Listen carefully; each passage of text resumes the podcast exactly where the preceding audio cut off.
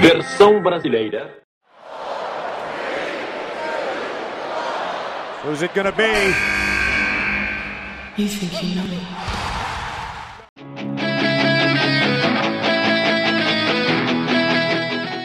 Bom dia, boa tarde e boa noite. Esse é o Over the Top Rope, a sua enciclopédia da luta livre. Eu sou César Ferro e no programa de hoje vamos conhecer mais da carreira e da história do Manda-Chuva, da encarnação de um Super Saiyajin na NJPW, Kazushi Kokada. Então, que caiam as moedas!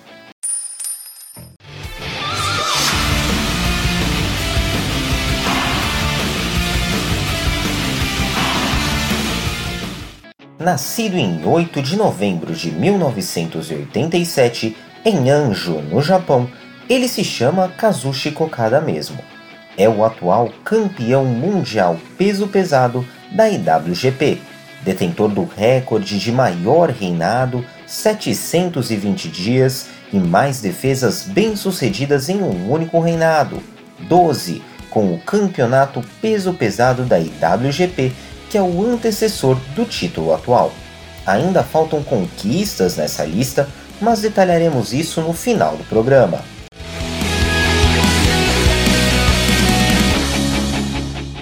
A exemplo do que vimos no nosso programa inaugural do Sobre a Terceira Corda com o Isaac Luna do WrestleManiacos, o primeiro contato de Okada com a luta livre foi por meio do videogame. Antes de seguir, vai lá ouvir a nossa entrevista para saber mais sobre o Isaac e também sobre uma das principais páginas de luta livre do Brasil. Voltando ao assunto deste programa, o irmão mais velho dele pegou emprestado um jogo da NJPW com um amigo, e foi esse jogo que apresentou para o pequeno Kazushika o que seria seu futuro. Ele sempre foi uma criança atlética e nos tempos da escola jogava beisebol e se aventurou nas pistas do atletismo. Mas, no fim das contas, foi o purureso que ganhou seu coração.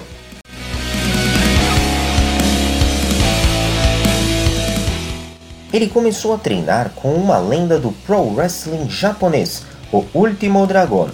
Por volta de seus 16 anos, ele estreou ao lado do Mascarado e deu os primeiros passos de sua carreira na academia mexicana dele, a Turuimon México. Além disso, Okada também lutou nesses primeiros anos em empresas como a Chikara, a NWA e a UWA Hardcore Wrestling.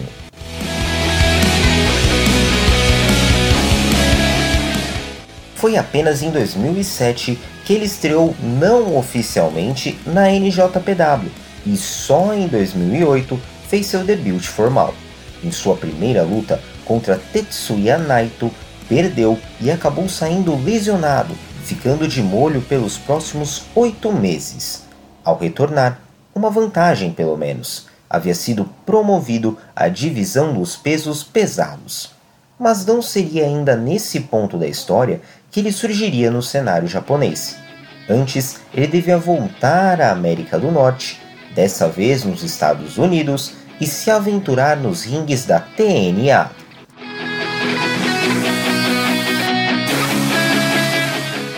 Entre 2010 e 2011, Okada teve uma passagem apagada pela companhia que hoje é conhecida como Impact Wrestling. Além de algumas lutas não televisionadas, atuou muito em um show secundário da empresa, chamado Explosion. Sua estreia, em especial, foi contra a Generation Me, dupla formada por Jeremy e Max Buck, mas voltaremos a essa dupla mais para frente no episódio. Seu único lampejo de sucesso foi quando esteve inserido em uma história de Samoa Joe, atuando como uma espécie de ajudante do lutador.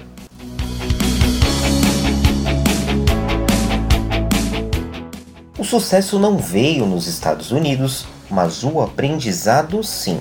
Segundo o próprio Okada, a passagem de centavos pela TNA o ensinou que para ter sucesso na luta livre não basta ser bom no ringue, há de se ter um personagem cativante. E é aí que surge o Rainmaker.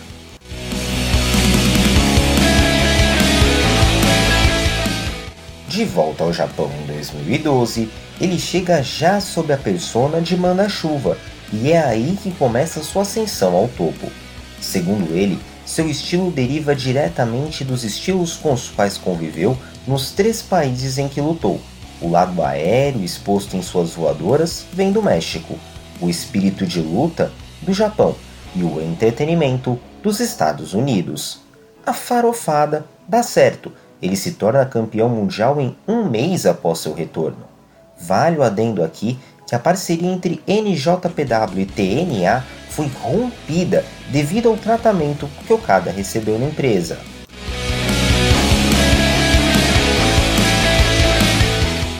A partir daí, Okada se mantém constantemente sob os holofotes, se torna gradualmente um dos principais rostos da NJPW e conquista muitos de seus feitos. Não vou mergulhar tanto nessa fase, pois o objetivo do programa é te expor quem é Kazushi Kokada e não rever todas suas vitórias e derrotas. Mas saiba que foi nesse período que ele se concretizou como uma estrela e até mesmo fez a NJPW mudar suas tradições.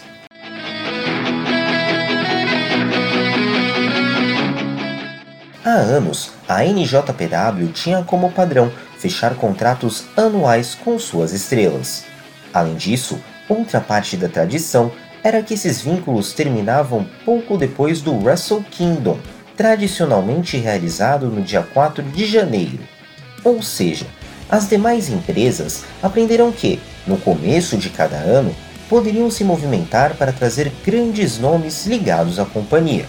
E foi exatamente isso que a WWE fez em 2016, fisgando de uma vez só AJ Styles e Shinsuke Nakamura. Perdendo duas de suas principais estrelas, a NJPW notou que precisava mudar as coisas e quebrou seus próprios costumes. Mesmo com o contrato ativo, a promotora renovou com Kazushi Kokada, sim, por múltiplos anos, e pela bagatela de 200 milhões de ienes para manter o loirão em casa.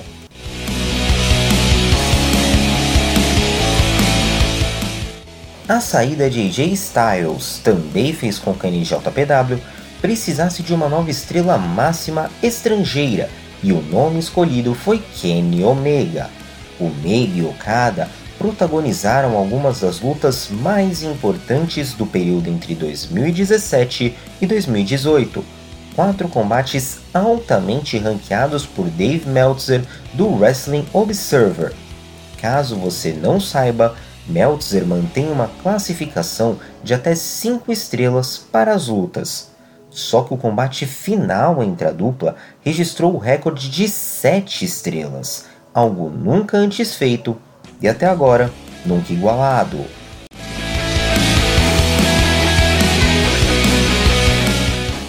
Citamos aqui que esse combate foi o único a atingir o nível de 7 estrelas, mas isso não quer dizer que foi a única vez que uma luta superou as 5 estrelas.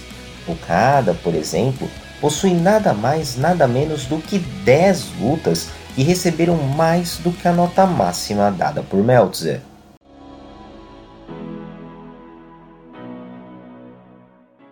Falamos sobre Kenny Omega e falando sobre ele, é impossível não pensar nos Young Bucks, seus companheiros de elite.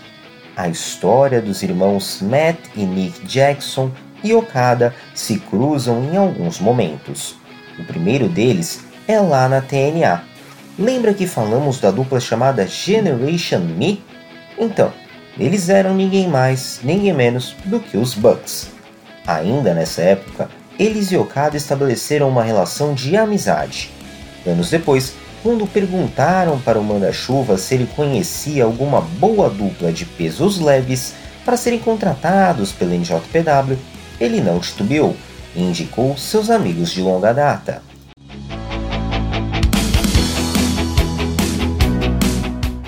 Apesar de ter construído sua carreira na NJPW, Kazushi Kokada também representou a luta livre japonesa em outras empresas ao redor do mundo. Ele lutou em companhias na Oceania, como a Melbourne City Wrestling, e na Europa pela Rev Pro. na América do Norte, na mexicana CMLL e nas estadunidenses Ring of Honor e AEW, além de aparições nas também japonesas Noah, AJPW, DDT, entre outras.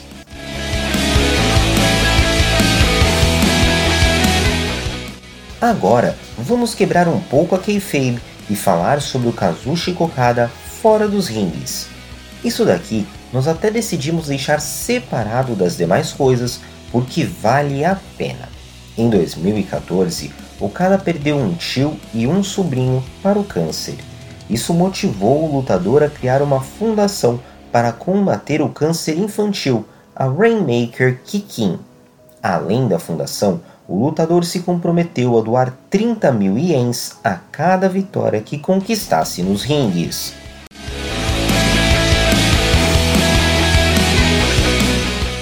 Agora, vamos a algumas amenidades. Você sabia que Okada, acompanhado por Shinsuke Nakamura, participou da versão japonesa do clipe de Happy de Pharrell Williams na versão japonesa? Além disso, ele já atuou como dublador em algumas animações e, junto com colegas de NJPW, foram retratados como uma gangue no jogo Yakuza 6. Fechamos com uma experiência cinematográfica. Okada participou do filme My Dad is a Heel Wrestler, em tradução literal, Meu Pai é um Vilão na Luta Livre. Curiosidade que o protagonista deste filme é o também astro de NJPW, Hiroshi Tanahashi.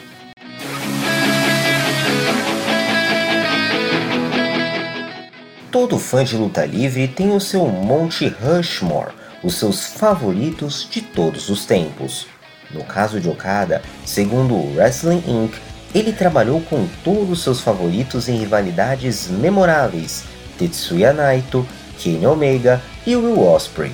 Só que a sua luta dos sonhos ainda não aconteceu. Em entrevista, ele revelou que seu sonho é lutar contra o homem mais eletrizante do entretenimento, The Rock.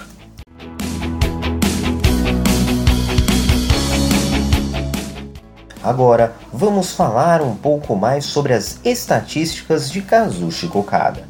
Ele foi o vencedor mais jovem na história do torneio G1 Climax, o mais importante da NJPW. Ao todo, ele já venceu a competição quatro vezes e está a uma de igualar o recorde de Masahiro Kono. Quanto ao outro torneio da NJPW, a Copa New Japan, ele ganhou duas vezes. Em 2017, ele liderou o ranking nos 500 melhores lutadores pela Pro Wrestling Illustrated e se sagrou o primeiro japonês a atingir tal feito. Membro do Hall da Fama do Wrestling Observer, ele foi escolhido pelos leitores da newsletter o lutador mais impressionante da década de 10. Agora, falando sobre a mídia da Terra do Sol Nascente, ele foi eleito o melhor lutador do ano em cinco oportunidades, a uma de igualar o recorde de Antônio Inoki. A mesma instituição apontou lutas de Okada como as melhores do ano em nove oportunidades.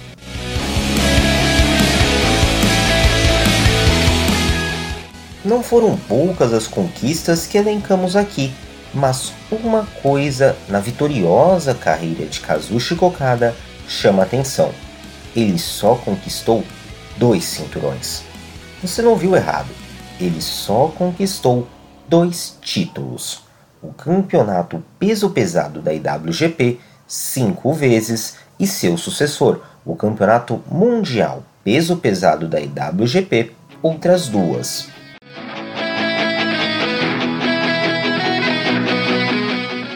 Esse episódio teve pesquisa e produção executiva por Patrícia Ferreira, roteiro, locução e edição por César Ferro.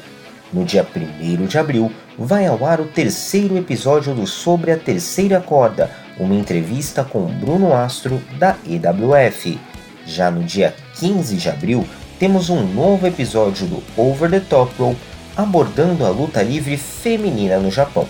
Nesse meio tempo, nos siga no Instagram, arroba overthetoprope, underline Brasil, e no Twitter, arroba OTTR, underline BR.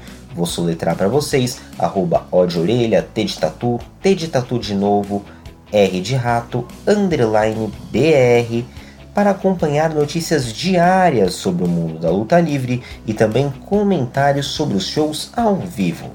Quer ouvir os outros episódios de nosso podcast, as entrevistas, os outros conteúdos históricos? É só nos acompanhar nos principais tocadores de podcast, como o Spotify. Por hoje é só e até o dia primeiro. Tchau, tchau!